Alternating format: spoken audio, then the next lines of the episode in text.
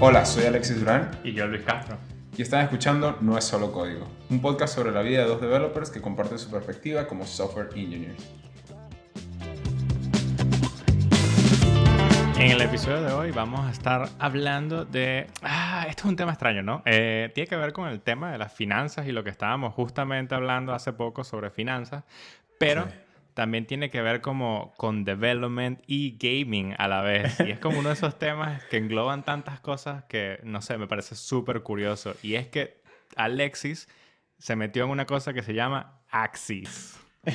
Sí, bueno, yo le decía Axie Infinity eh, y es chistoso porque, mm, ojo, no soy un experto en eso. De hecho, este, uno de mis mejores amigos es el que me, de alguna manera me está guiando allí en el tema y es el que está haciendo, digamos que el heavy lifting. Ahora, realmente no sé si el episodio va más de Axie Infinity o realmente sobre, mm, sobre como un poco sobre la filosofía y el, el background que tiene este tipo de, de NFT games, ¿no? Yo creo que el tema se volvió interesante porque nos empezamos a preguntar por qué es, ¿no? Sí, y eso es lo que yo te quería preguntar más que todo. En, realidad es el hecho de, no es tanto el juego y por qué es importante meterse en este ambiente, este tipo de cosas, sino por qué tomas la decisión de, "Mm, esto me parece un proyecto interesante y quisiera ser parte de ello. También cuáles son los atractivos para ti como tal. Oye, es interesante porque aquí me voy a exponer un poco, ¿no?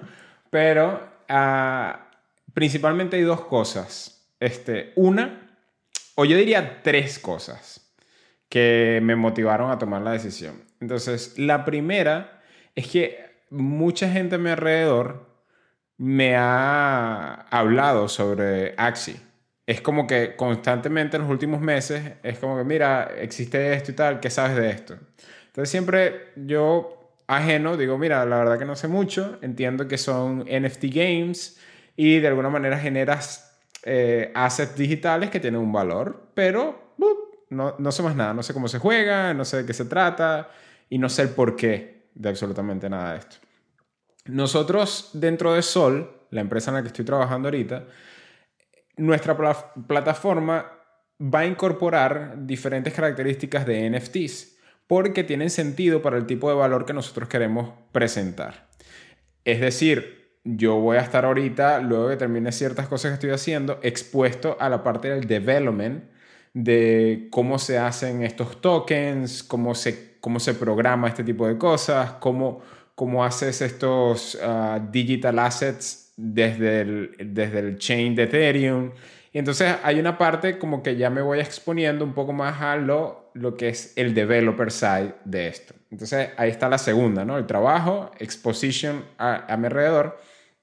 Y luego, esta sí es un poquito más cercana a mi corazón y era algo que me preocupaba porque ciertamente entrar en Axie no es algo económico. Entonces, básicamente ahorita por la situación que ya nuestro país desde hace bastante tiempo está viviendo, es verdad que en Venezuela la, la exposición de gente que estamos un poco en este mundo es bastante amplia y hay gente que pues eh, mucha parte de, de- de su income viene a través de este tipo de juegos.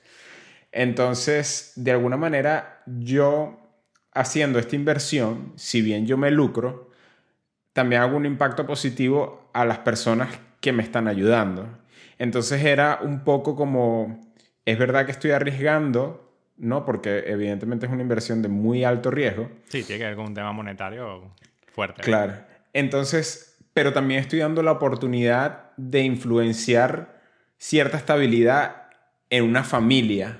¿Sabes lo que te quiero decir? Entiendo, Entonces, sí. entonces es algo como que, que de hecho ahí comienza como, como la discusión filosófica, ¿no? Porque yo digo como, no sé si realmente los developers de, de Axie Comprenden entienden... este... este em- sí, sí. Exacto, exacto. exacto. Y de hecho, creo que estás en un punto de vista bastante privilegiado por la compañía en la que trabajas, porque si bien no estamos aquí para vender el concepto de la compañía donde trabajas, pero Sí. ti- tiene como que este enfoque hacia realmente mejorar la vida de las personas a través de ciertas acciones, ¿no?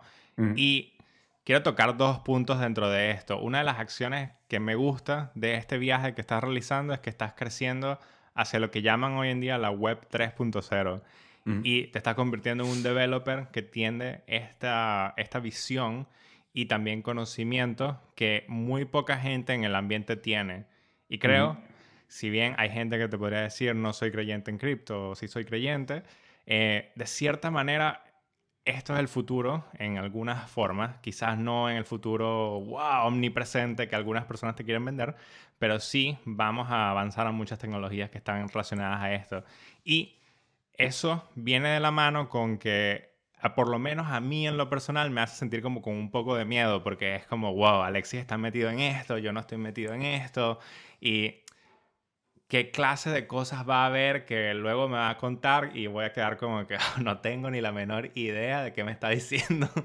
y eso pero, está cool, pero a la vez da miedo, ¿eh? Pero exactamente, ¿no? Y creo que, que es lo, lo súper bueno y una de las partes de, de, esta aventura, que precisamente como tú lo dices, estamos hablando de que más allá del boost de, cripto, del dinero, de lo que sea, estamos hablando de, de tecnología, de algo que de alguna manera va a revolucionar independientemente, no, no, sabemos de qué forma, pero así como pasó cuando comenzaron las compañías emergentes, cuando comenzó el Internet y había un boom del Internet, creo que estamos empezando a, hacer face a esta revolución, como tú dices, de Web 3.0 a través de tecnologías blockchain y no todo el mundo está suficientemente expuesto a estos subjects como para decir, necesito aprender o necesito invertir. Invertir es lo que entre comillas más se escucha, pero ¿qué pasa con el developer side? Y es, y es, lo que tú mencionas, ¿no? Y, y, digamos que en parte de esta aventura es también ser yo ahora un agente que pueda potenciar mis relaciones, como por ejemplo tú, decir, mira, Luis, estoy haciendo esto y me parece que esto está muy interesante.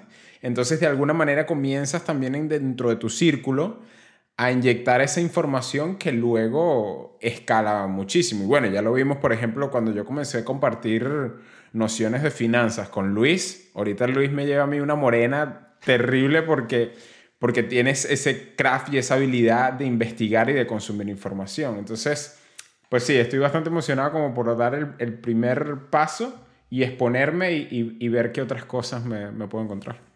Y creo que el segundo punto que quería tocar es en relación al impacto, ¿no? Cuando medimos impacto dentro de lo que normalmente conocemos de nuestra organización y es lo que más nos hemos enfocado en los últimos, bueno, diría los últimos dos años hablando de nuestro podcast, ¿no? Es, ¡Qué loco! ¡Qué increíble! Es que la relación de impacto de nuestro trabajo normalmente está relacionada a las personas que están cerca de nosotros y los stakeholders de la empresa que están bastante también, como bien dice, cerca de nosotros, porque al final no vemos tanto ese conocimiento con el end user o no estamos realmente atados a ello. Pero creo que con este tipo de tecnologías tan emergentes que estás tocando en este momento, pues realmente tienes ese contacto con el end user y no sé cómo estás manejando ese nivel de impacto o cómo lo vas a medir, pero sí me gustaría ver cómo reflejas qué es lo que quieres obtener dentro de estos axis. Ahorita que vas a, como dijiste anteriormente, estás impactando directamente a familias dentro de un país. Yo, yo lo que, la manera en que lo veo, y no sé si, si esto, digamos que se va, branchea demasiado o ramifica la, la pregunta que me estás haciendo, pero la manera en que yo lo veo es que exponerme a estos, a estos temas que son relativamente bastante nuevos, con un enfoque o una perspectiva de developer, me da a mí la oportunidad de ser una pieza, digamos, no, quiero decir importante, sino relevante para tomar decisiones de negocio. Entonces ahí es donde me veo bastante interesante, porque ¿qué pasa? Cuando yo vengo a Sol, digo, bueno, uno de mis objetivos como profesional es ser full stack. Y en ese momento, pues full stack eh, lo defino como, o lo definía como backend y frontend, sobre todo porque aparte de web es eso. Pero entonces me estoy dando cuenta que con todos estos nuevos flavors, estos nuevos tools que están saliendo, qué brutal convertirme en un profesional que puede llevar blockchain a la web. O sea, no estamos hablando de, de backend o frontend, sino también de, de blockchain. ¿Sabes? Es como que este componente que no me esperé tocar. Entonces, digamos que ahí eh, hago como circle back a lo que me estás diciendo. Eh, creo que estoy más cerca del end user, entre comillas, porque a su vez estoy como más cerca de los stakeholders y estoy más cerca del momento en donde se toman las decisiones, porque tengo eso, o estoy comenzando a tener ciertos insights. Pues. Eso está cool, eso está cool. Y una de las cosas que también, ahora que mencionas esto, ¿no? De full stack developer, pues, ¿a qué evoluciona el full stack developer? me acuerdo que en un podcast estuvimos hablando con Orlando en el que nos referíamos al generalista como alguien que podía realmente hacer de todo un poco y tener el conocimiento suficiente para cambiar de tecnología si era necesario. Pero ahora que lo pienso con respecto a blockchain, es como la tecnología es tan diferente mm. y los conceptos son tan diferentes que por lo menos yo me considero a mí mismo full stack, pero el otro día estuve leyendo un par de documentos que me pasaste y fue como, no entiendo nada, ¿qué es esto? Es, una locura, ¿no? Porque no, estamos, como dices tú, no estamos acostumbrados a estar expuestos a este tipo de, de información y lo que me encanta brutalmente que era algo que me pasó, por ejemplo, no me quiero desviar demasiado de la parte técnica, eh, en la parte técnica, perdón, pero básicamente tuve un problema con temas de Batken y, y creo que te mencioné a ti, que te dije, lo que pasa es que vamos a conceptualizar que yo estoy súper raw, hasta el punto que ciertas definiciones las tuve que repasar. Entonces, en blockchain lo que me emociona también un poco del lado de developers es que hay una gran masa de gente que está en cero.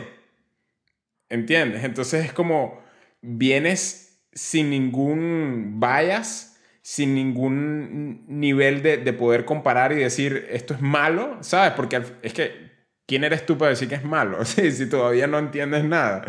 Entonces es como, e, está muy cool eso de que haya, haya tanto nivel fresco y tanta perspectiva para empezar a consumir información que me, parece, me parece un challenge súper cool. Eso está bastante cool. Y creo que es cómico y como para completar el círculo del podcast, ¿no?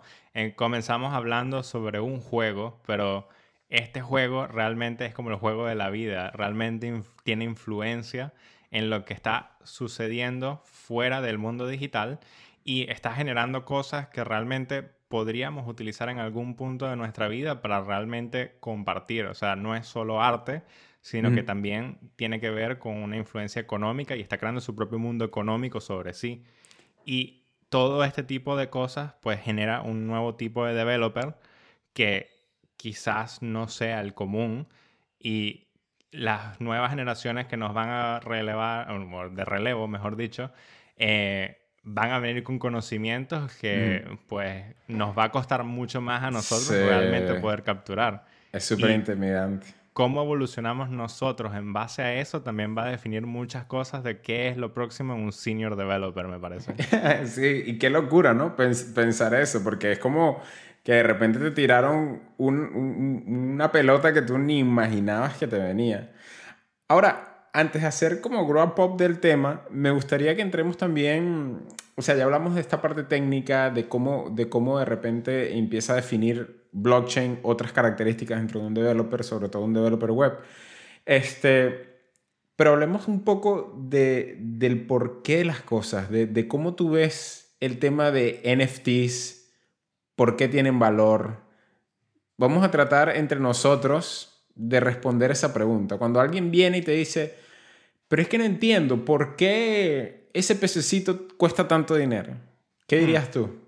Yo creo que yo lo compararía 100% con arte y valor intelectual, ¿no? Eh, normalmente no le ponemos valor a las patentes, pero las patentes tienen eh, un coste de conocimiento y un coste también legal. Entonces, ese valor está dado por cuál puede ser la influencia que tiene esa patente en el mundo real. Puede que nunca se genere nada en el mundo físico en base a esa patente. Por eso Apple tiene N cantidad de patentes que no tienen sentido y todo el mundo dice, ah, mira, Apple hizo un teclado en una patente que tiene una pantalla holográfica. Y tú dices, bueno, jamás lo van a hacer, pero ahí está la patente por si acaso. y eso eh, se paga, sí, ¿no? Sí, tú pagas por la patente, pero bueno, te da el poder de que si a alguien se le ocurre la brillante idea de hacer un teclado con una pantalla holográfica el día de mañana, pues Apple puede decir y que "Eh, eh, yo lo pensé primero, mira, aquí está la prueba. Y me tienes que pagar royalties a mí. Ya. Entonces, por eso está. Diría lo mismo con los NFTs. Tienes ese valor de patentes y te otorga algo aún mejor, que es que está 100% público y es 100% comprobable. Y Mm. luego también tienes el valor de arte. Cuando vas a un museo de arte y ves un Picasso, pues esa obra de arte vale millones. ¿Pero por qué vale millones? Porque entre todos estamos de acuerdo en que las obras de Picasso tienen un valor bastante alto. ¿Cuál es ese valor? No tengo ni idea, pero le damos un valor sumamente alto y por eso valen millones.